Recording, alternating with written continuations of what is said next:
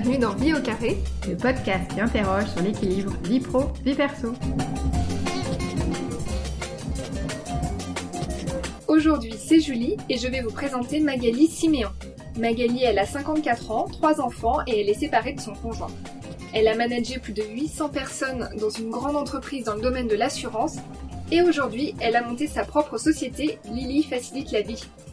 Elle et ses collaborateurs ont fait le choix d'être à 100% en télétravail, ce qui pose pas mal de questions sur euh, l'équilibre vie pro-vie perso. Magali a fait beaucoup de concessions pour jongler entre sa famille d'un côté et sa carrière professionnelle de l'autre. Elle a décidé par exemple d'être au 4-5e, même si ce n'était pas forcément facile en étant membre du comité de direction. Elle a fait l'impasse sur le networking pour pouvoir dîner chaque soir ou presque avec ses enfants et en même temps elle a décidé aussi de ne pas gérer leurs devoirs en rentrant de l'école pour les responsabiliser. Beaucoup de charge mentale, beaucoup d'injonctions aussi qu'elle analyse avec du recul et de l'humour, vous le verrez. Je vous laisse à présent découvrir Magali Siméon. Bon épisode Bonjour Magali Bonjour Julie Enchantée Ravie aussi Tu peux nous dire euh, qui tu es et ce que tu fais Alors, si je devais commencer par quelque chose, c'est je suis maman de trois enfants. Euh, j'étais dirigeante jusque euh, il n'y a pas très longtemps dans des grands groupes et j'ai créé ma start-up, Lily Facilite la Vie, et euh, qui aujourd'hui m'occupe beaucoup puisqu'on est en phase, est en phase plus d'accélération maintenant et c'est un temps qui est très excitant.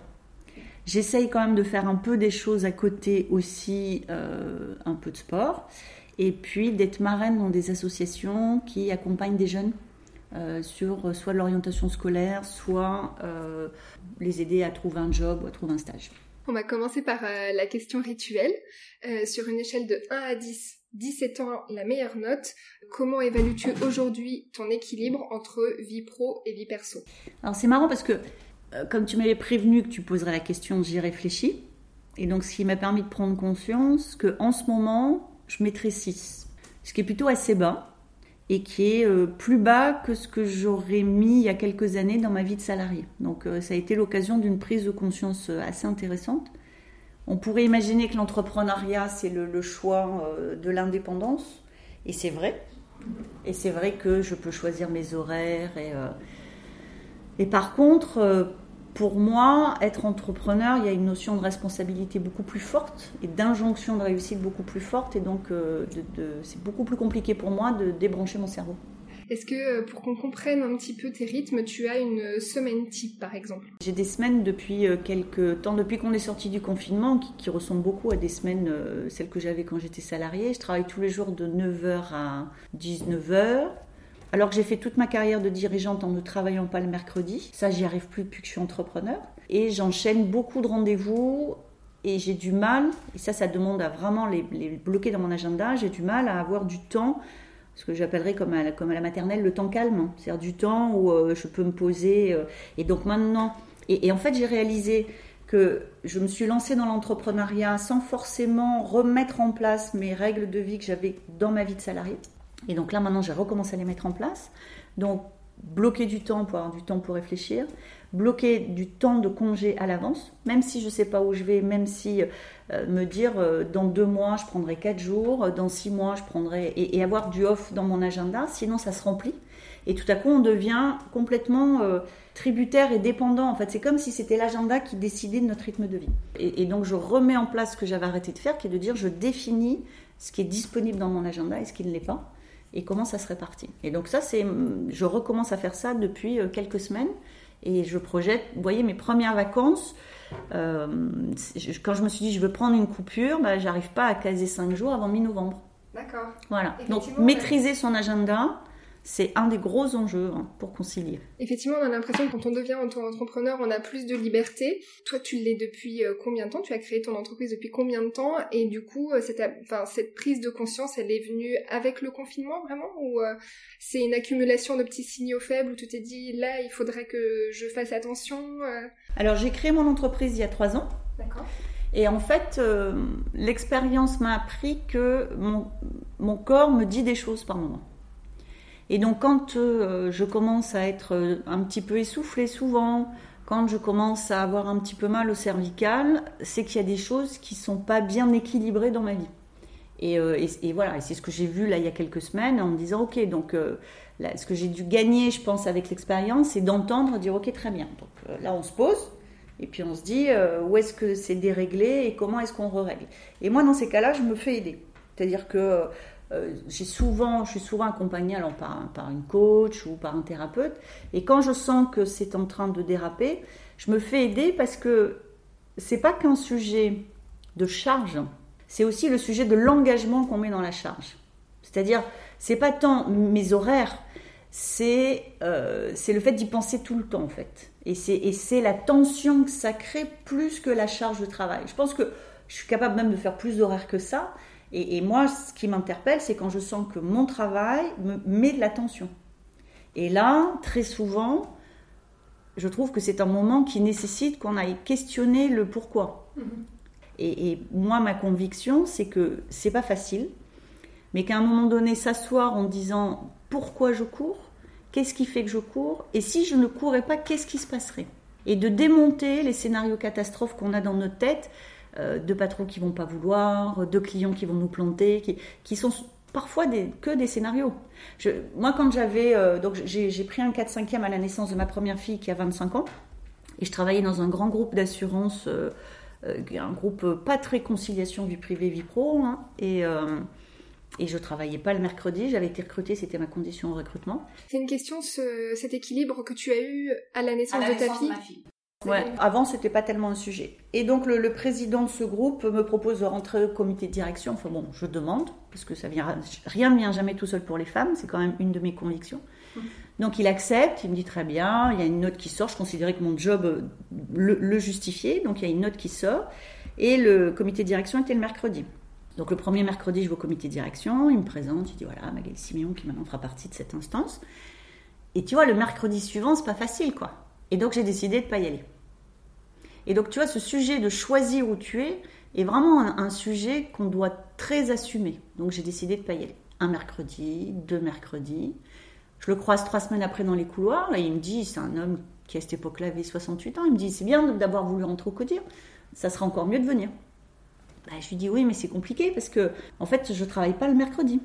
Il a éclaté de rire. Ça faisait sept ans que je bossais dans sa boîte, ça faisait deux ans que j'étais en, en rattachement direct. Il l'avait jamais vu, en fait parce que tu t'organises, parce que tu fais ton job, parce que tu anticipes beaucoup, tu fais en sorte de ne pas avoir de rendez-vous avec lui le mercredi. Donc il a éclaté de rire et il a passé son chemin. Et le mois suivant, les codires sont passés le jeudi. Et je le raconte parce que, juste pour qu'on soit plus nombreuses et plus nombreux à se dire que c'est possible et qu'il faut qu'on demande en fait. Ça vient pas tout seul. Le système se, se, se complaît dans un présentéisme de bon aloi où euh, plus on reste tard et plus on est important et que ceux qui veulent, ceux qui veulent choisir leur équilibre et non pas le subir, il, faut aussi qu'ils demandent, qu'ils disent et qu'ils posent des actes. Et finalement, moi, mon expérience, c'est que ça passe le plus souvent. Maintenant, du coup, que tu as ta propre entreprise, comment tu fais en sorte d'équilibrer au mieux tes, euh, tes temps de vie? Alors, mes enfants te diraient que j'équilibre beaucoup moins depuis que je suis à mon compte. D'accord, tu confirmes? Oui. oui. Alors, ce que je leur dis, c'est qu'ils sont beaucoup plus grands.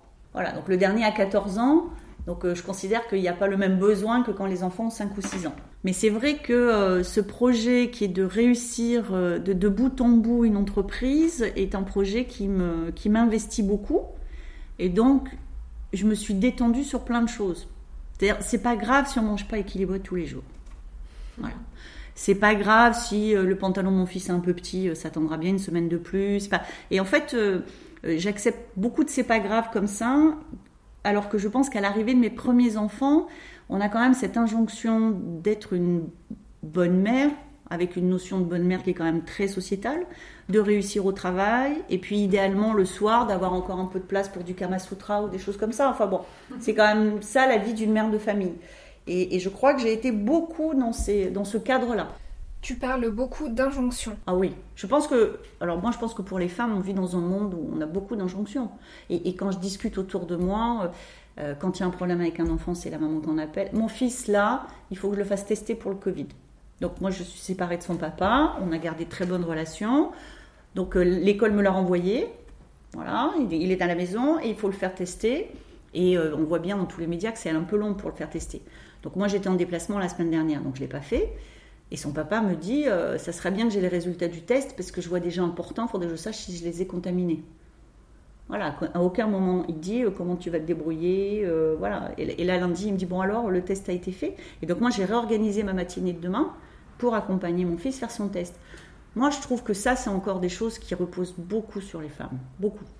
Donc oui, je pense qu'on est dans une société, tous les magazines nous font beaucoup d'injonctions, il faut quand même qu'on soit mince, détendu, souriante, qu'on réussisse au travail, qu'on élève nos enfants sans faire d'excès d'autoritarisme, en ayant des enfants équilibrés, néanmoins bien éduqués, polis et qui réussissent à l'école. Et honnêtement, je crois que j'oublie rien, Julie. tu, en avais parlé à ton conjoint quand vous étiez ensemble, c'était un sujet euh, qui revenait souvent sur la table Oui, c'était un sujet d'engueulade permanente. Ça aussi, je pense que euh, quand on parle de charge mentale, la charge mentale, elle est féminine essentiellement. Alors quand je dis ça à des amis hommes, ils me disent oh, t'exagères. Non, la charge mentale, c'est le fait de se dire dans six semaines, c'est les vacances de la Toussaint. Qu'est-ce que va faire mon fils de 14 ans pendant les vacances de la Toussaint? Ça, c'est la charge mentale. Se dire le premier lundi des vacances de la Toussaint, mince, mon fils est là, qu'est-ce que je vais pouvoir faire? Ça, c'est de l'exécution. Je connais très peu d'hommes aujourd'hui qui se disent que dans six semaines, c'est les vacances de la Toussaint. Et je connais beaucoup de femmes qui se disent que dans six semaines, c'est les vacances de la Toussaint et qu'il va falloir les organiser. Et donc, je pense que c'est encore un sujet qui. Et je ne pense pas que ça soit génétique. Non, je suis sûre que ce n'est pas génétique. Je ne sais pas où ça se joue entre le sociétal et l'éducatif. Et donc, nous, c'était un gros sujet de dispute parce que trouvaient que j'étais trop dans l'organisation, trop dans l'anticipation. Mais si on veut envoyer ses enfants au ski avec la colonie de la ville, faut pas se réveiller le 1er janvier. faut se réveiller le 15 septembre. Et aujourd'hui, du coup, tu fais comment pour essayer, euh, toi, d'avoir une organisation? Tu nous expliquais comment tu essayais d'amener un peu de, lâcher prise ou le c'est pas grave, mais euh, comment effectivement tu, tu rôdes ton organisation? Je pense que ce que j'essaye de voir aujourd'hui, c'est ce qui est important. Et ce qui est important par rapport à mes enfants, c'est ce qui peut avoir un impact sur leur avenir. Donc ça va être l'école, ça veut dire quoi? Ça veut dire que tu te donnes quand même encore un temps pour, euh, je sais pas, suivre leurs devoirs, savoir si tout se passe bien à l'école? Alors, euh, il y a très longtemps, j'ai décidé que mes enfants allaient être autonomes pour l'école. Donc j'ai mis en place, alors moi j'ai beaucoup travaillé avec une coach qui était assez merveilleuse et donc euh, j'en avais discuté avec elle et donc j'ai mis en place le système suivant. Mes enfants sont autonomes pour leurs devoirs, ils les font eux-mêmes, c'est pas mon, mon sujet, c'est le leur. Et je regarde les notes, et si les notes sont correctes, voilà, très bien. Si les notes sont pas correctes, c'est qu'il y a quelque chose qui n'a pas été compris. Et si ça n'a pas été compris, il va falloir que ça soit compris. Et donc, on va mettre en place des solutions comme un répétiteur, des cours supplémentaires, voire un stage pendant les vacances. Que des choses qui les enquiquinent. Et quand mes enfants n'arrivent pas à faire quelque chose, ils peuvent me demander. Et ce qu'ils ont compris assez vite, c'est que quand ils me demandaient, ça leur demandait plus de boulot que de faire eux-mêmes. Je disais, ok, très bien, donc tu n'as pas compris ça, donc euh, est-ce que tu as ton livre? Alors, il fallait aller chercher le livre. Est-ce que tu as lu le chapitre dans ton livre? Bon, bah alors lis le chapitre dans ton livre et quand tu l'as lu, tu me dis ce que tu n'as pas compris dans le chapitre. Et j'ai fait ça deux, trois fois avec chacun de mes enfants et au bout de deux, trois fois, ils ont dit Ok, je vais me débrouiller toute seule. Et mes trois enfants ont joué à aujourd'hui, je ne fais pas mes devoirs, toujours vers 8 ans. Et trois fois, je leur ai dit bah, Tu fais pas tes devoirs, très bien. Et si tu es puni par l'école, je double la punition à la maison. Celle qui a le plus tenu, c'est ma deuxième. Hein. Elle est partie à l'école sans les avoir fait. L'aînée s'est relevée à 6 heures, elle les a fait. Et la deuxième est partie à l'école sans les avoir fait et les a finis sur le trajet de l'école. C'est leur sujet en fait. Et donc moi, ma, gestion de l'école avec mes enfants, c'est de les aider à se projeter vers où ils veulent aller. Alors après, selon les âges, euh, et de faire en sorte qu'ils aient des bases qui fonctionnent. Et si je pense qu'il euh, y a besoin de soutien à un moment donné, eh ben, euh, je fais en sorte qu'ils soient aidés. Mais moi, j'ai vu beaucoup de familles où ça devenait un enjeu très compliqué et quand on arrive à l'adolescence, ça pouvait même devenir une occasion d'enquiquiner ses parents que de ne pas réussir à l'école. Donc j'essaye que ça soit pas un sujet de rapport de force entre nous. Le fait de les responsabiliser, de les autonomiser, tu as l'impression que toi, ça te permet de plus te concentrer sur le travail quand c'est le moment du travail et en même temps d'avoir peut-être une relation euh, différente avec, eux Je pense que, euh, tu vois, c'est marrant parce que quand tu poses la question, je, je, je vois la réponse. C'est-à-dire que finalement, quand je passe du temps avec mes enfants, on débat beaucoup, mais on ne parle pas d'école. On va beaucoup parler de sujets de société, on va beaucoup parler de vision du monde. On va, les enfants ont souvent des, lubies. À un moment donné, il y a des sujets qui les intéressent, et donc on va avoir des échanges. Mais on, a, en tout cas moi avec mes enfants, après, euh, c'est peut-être pas possible partout. On a, on a complètement évité l'enjeu, euh, t'as fait tes devoirs, montre-moi. Tout ça, c'est des choses qui n'existent pas dans ma relation avec mes enfants et qui n'ont jamais existé. Hein. L'aînée à 25 ans, la deuxième à 22 ans, elles le disent elles-mêmes aujourd'hui. Euh, c'est quelque chose qui n'a jamais existé. Ils sont quand ces temps d'échange? C'est plutôt en soirée, c'est le week-end, il y, a des, il y a des jours qui sont sanctuarisés ou c'est que des jours en famille ou avec les amis? Alors, moi, j'ai essayé de toujours dîner avec mes enfants. Donc on m'a souvent dit que je faisais pas assez de réseau, que je voyais pas assez de monde, que ça ne m'empêchait de rien pour ma carrière, parce que globalement j'ai fini dans les comités exécutifs des deux plus gros acteurs français de mon secteur. Donc, euh, et donc j'ai dîné avec mes enfants quasiment tous les soirs. Ouais. Et encore aujourd'hui, on passe à table vers 7h30, 8h moins le quart tous les soirs, et c'est le moment de euh, c'est le temps ensemble. Alors euh, des fois on s'engueule, des fois ça crie, des fois on discute, des fois ils aiment pas ce qu'il y a sur la table, il va falloir manger quand même. Enfin c'est pas le pays des bisounours non plus. Mais, euh, mais moi j'ai vraiment ce souvenir de discussion sur, sur, plein de sujets. J'ai une fille qui a été passionnée par tout le, tout le sujet autour de la Seconde Guerre mondiale, des discriminations et qui en a fait son métier aujourd'hui. On a eu des soirées entières sur euh, les camps de concentration, sur la Shoah, sur... elle avait vu beaucoup de choses. Donc ce, dîner du soir a, été un des temps forts. Et après le week-end, moi je suis le plus souvent à la maison. Donc on va déjeuner ensemble le samedi midi, le dimanche midi. Les temps de repas sont des temps, euh, sont des temps intéressants, je trouve. Et est-ce que tu as comme ça d'autres moments euh, pour, pour tes amis, pour, tes, pour toi aussi peut-être? Oui, alors c'est ça qui a été le plus dur, je pense. C'est ça que j'ai le plus sous-estimé à l'époque de mon organisation euh, très structurée quand mes enfants étaient petits, c'est sûrement le temps pour moi. Euh, et je l'ai payé euh, d'un gros pépin de santé. Et donc j'ai appris sur le, sur, le, sur le tas et dans le dur. C'est pour ça que je le dis aussi, parce que je considère que tout ce qui peut permettre de, partager de l'expérience. et donc après, je me suis posé des questions. Et donc aujourd'hui, je fais du sport régulièrement, ce qui m'a permis de faire plein de copines en faisant du sport. On prend un café quasiment toutes les tous les samedis ensemble après notre cours. Euh, je fais au moins une fois par an un stage de quelque chose, yoga, pilates, euh, méditation. Euh. C'est l'activité que tu as le samedi après-midi, c'est ça? Le, samedi, je fais du pilates. Donc ça, j'en fais beaucoup. Et puis dès que je trouve une semaine où je peux faire un stage qui permet de reconnecter à son corps, à la nature, ça, j'essaye d'en faire un par an. Et je ne le faisais pas avant. Et c'est vraiment un temps fort qui est hyper intéressant. Et tu arrives donc euh, à le maintenir même aujourd'hui avec euh, ton euh, entreprise en plus. Ouais, ça j'ai pas lâché. même pendant le confinement. La prof a mis en, en, place les cours à distance et même pendant le confinement, on n'a pas lâché là-dessus. Est-ce que au quotidien tu te mets des frontières entre la vie pro et perso? Est-ce que je sais pas, est-ce que par exemple tu as deux portables pour pour le perso et un autre pour le pro? Pas pour le moment. Donc en fait, chez Lily, on est tous en télétravail. Donc moi, je travaille de la maison. J'ai emménagé dans ma chambre un espace bureau, mais c'est dans ma chambre. Euh, j'ai qu'un téléphone et, euh, et, je commence à me dire j'arrive peut-être à la limite de l'exercice. Parce que euh, tout devient poreux, ce qui à la fois donne un certain confort, parce que ça veut dire que je vais travailler d'ici, je vais voir ce que je n'ai jamais vu pour mes filles, mon fils arriver, rentrer de l'école. Ils ont toujours plus envie de parler quand ils rentrent de l'école que quand vous rentrez à, à 20h sur les rotules. Donc ça c'est le plus. Le moins, c'est cette espèce de continuité permanente entre le travail et le non-travail. Et en fait, chez Lily, on a fait un manifeste sur euh, les équilibres de vie et qui montre ça, qui montre que la grande problématique du XXIe siècle, c'est que le travail a tout envahi.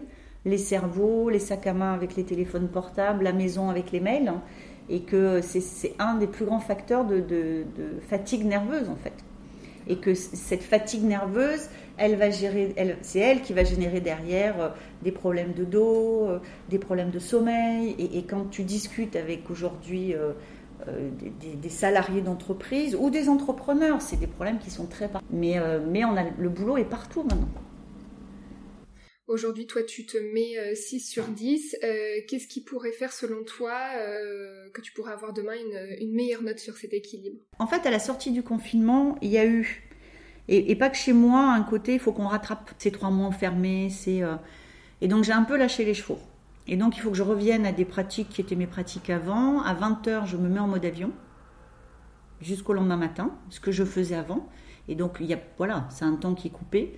Euh, le fait d'essayer de dégager euh, une partie du mercredi après-midi, après peut-être pour lire d'autres choses, pour mais ne pas prendre de rendez-vous.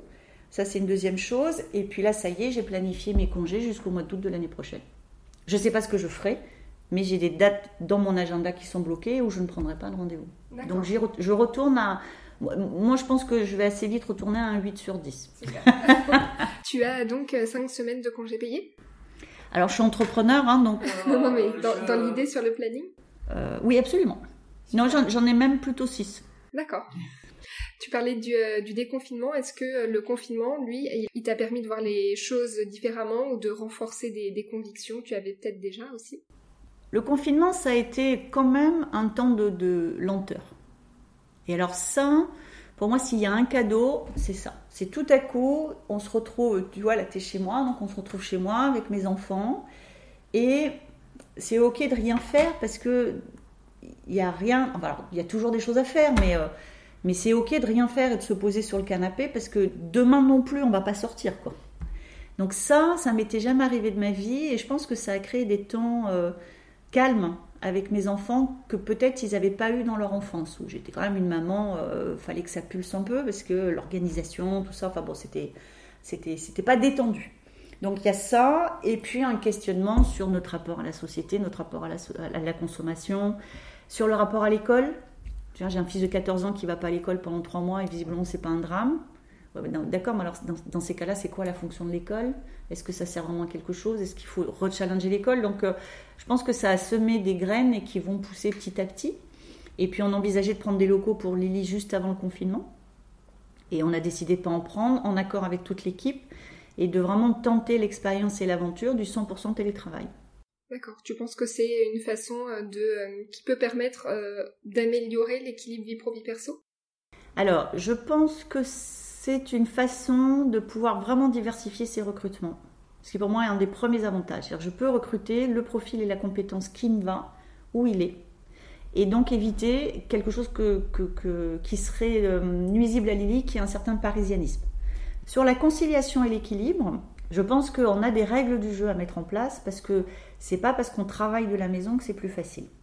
En fait, je pense que L'équilibre de vie qu'on veut, ça se pense, ça se choisit et ça s'organise. Ça se fait pas tout seul. Donc tu peux être en télétravail et trop travailler. Et, tu peux aller travailler à ton travail, avoir du temps de trajet et avoir un équilibre que tu as choisi et qui te va bien. Donc, euh, et, cette idée de dire, bah, je commence à bosser, c'est quoi l'équilibre pour moi? Puis j'ai un premier enfant, c'est quoi l'équilibre pour moi? Et puis, euh, puis mes enfants sont plus grands, est-ce que ça change ma vision de l'équilibre? Je pense que c'est pas quelque chose auquel on est, euh, dont on est familier en fait dans les entreprises. Et donc nous chez Lily, ça va être aussi cet enjeu-là, c'est-à-dire est-ce que la vision que nos salariés ont de l'équilibre match avec les valeurs de Lily? Est-ce que ça match avec euh, le télétravail? Et comment on les aide? Et comment on s'aide tous mutuellement à ce que le télétravail soit un atout et qu'on n'ait pas la moitié de l'équipe en burn-out dans six mois? Parce que le risque du télétravail, c'est ça quand même, c'est qu'on n'arrête jamais. On parle euh, parfois avec le télétravail d'un manque aussi de relations euh, plus informelles entre collègues ou euh, c'est pas quelque chose que tu redoutes? Alors si, c'était vraiment une de mes craintes quand on a démarré. Donc on utilise beaucoup Slack et Zoom et WhatsApp. Et je le constate pas. C'est-à-dire je trouve que on, on, noue finalement la relation plus vite. On est toujours en visio pour se voir quand on se parle je, vois, alors bien sûr l'équipe est plus petite, mais ma relation est plus proche que celle que j'avais avec mes équipes d'avant, où on était dans des bureaux physiques, qui étaient des, bureaux très 20e siècle, donc avec des longs couloirs, des portes fermées, euh, où il fallait euh, remonter 50 mètres pour descendre à l'étage d'en dessous. Et donc moi, le collaborateur qui était juste en dessous de moi dans le bureau, je pouvais rester 8 jours sans le voir. Donc a, on ne doit jamais rien idéaliser. C'est un de nos vrais points de vigilance. C'est comment on fait en sorte que l'équipe Lily ne soit pas qu'une équipe de travail et qu'on noue des liens.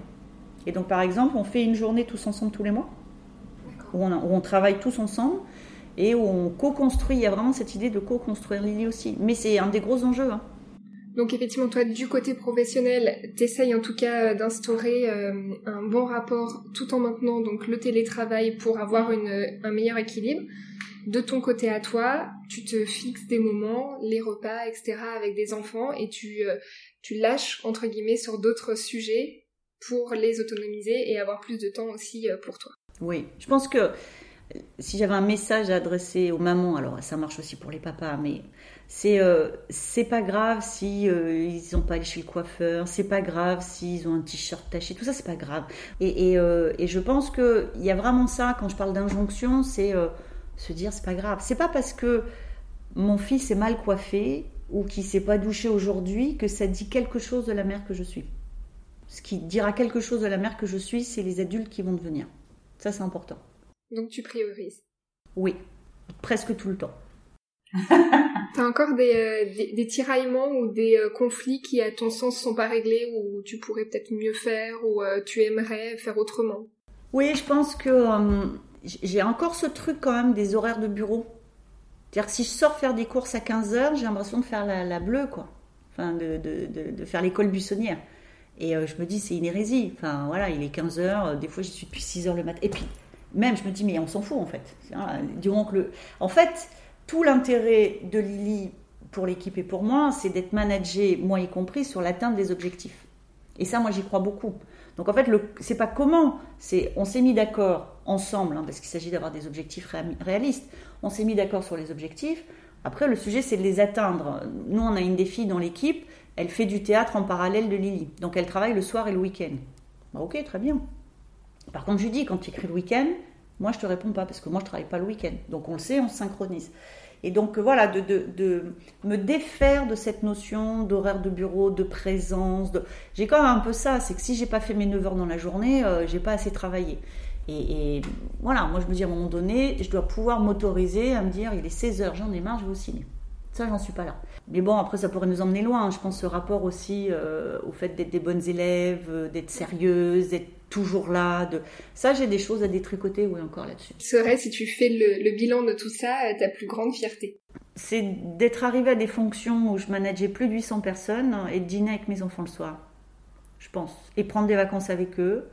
Voilà, d'arriver à, à faire les deux et voilà, et d'avoir des enfants, moi je me souviens, mes trois enfants, chacun leur tour, m'ont dit c'est quand même cool que les mamans elles travaillent pas le mercredi. Et j'ai dit non chérie, c'est moi qui travaille pas le mercredi, mais c'est pas toutes les mamans. Donc euh, oui, ça j'en suis très fière. On va terminer par les euh, questions express pour une vie au carré.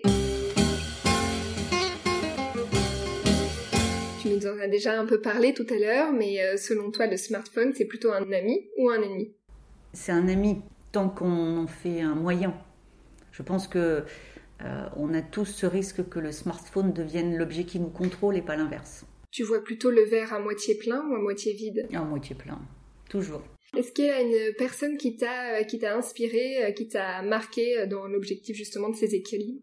Je pense que moi, les gens qui m'inspirent beaucoup, c'est les gens qui justement sont très verre à moitié plein euh, se fixe des objectifs et, euh, et réessaye encore et encore. Je pense que l'équilibre, c'est beaucoup ça. C'est, ça marche pas tous les jours, ça marche pas tous les mois. Ça... Et tu vois, quand un Mandela dit euh, je, je perds jamais, j'apprends ou je gagne, je pense que c'est quelque chose qui me parle beaucoup et que j'utilise souvent parce que il n'y a pas de règle infaillible et que je déteste tous ces dossiers qu'on voit dans les, les, magazines féminins, les 10 règles pour, comment je fais. Pour... Ben, je fais comme je peux. Et déjà, c'est bien. Est-ce que pour finir, tu aurais un conseil pour nos auditeurs? Oui, je pense que euh, on n'a qu'une vie. Donc, euh, il faut vraiment se demander ce qui est important pour soi. Et la réponse peut être de réussir professionnellement et, euh, de traverser tous les plafonds. Moi, ma fille aînée dit aujourd'hui, de façon très assumée, qu'elle considère que sa vision de sa carrière ne lui permettra pas d'avoir d'enfants. Bah ok, ok, c'est son choix. Moi, ça me. Donc, je pense que euh, se demander ce qu'on veut et poser des choix qui permettent d'atteindre l'équilibre qui va bien et qui peut être très individuel, de vouloir pratiquer beaucoup un sport, de vouloir s'occuper de ses enfants. Mais c'est une question qu'il faut mettre sur la table pour pas se faire dévorer par la machine. Et, et moi, ce que je trouverais dommage, c'est quand on arrive euh, à un certain âge et qu'on a l'impression qu'on a subi et qu'on n'avait pas le choix et qu'on ne pouvait pas faire autrement. Et, je pense que mon côté vert à moitié plein me fait penser que posons-nous au moins, demandons-nous ce que c'est que le bon équilibre, allons demander à notre employeur, à notre boss. Le seul risque qu'on prend, c'est non. Donc c'est pas un gros risque en fait. Merci beaucoup Magali. Merci Julie. J'espère que cet épisode vous a plu. Si c'est le cas, n'hésitez pas à prolonger l'écoute avec un autre épisode déjà en ligne. Pour celui-ci, changement de décor puisqu'on se rend dans la cuisine d'un jeune chef, le finaliste de Top Chef 2018, Victor Mercier. Vous le verrez, il est à fond pour décrocher sa première étoile au guide Michelin et admet un équilibre vie pro vie perso pas terrible. Nous, on reste en contact sur notre compte Instagram et sur notre site vieaucarré.com, vie sans accent.com. À très bientôt!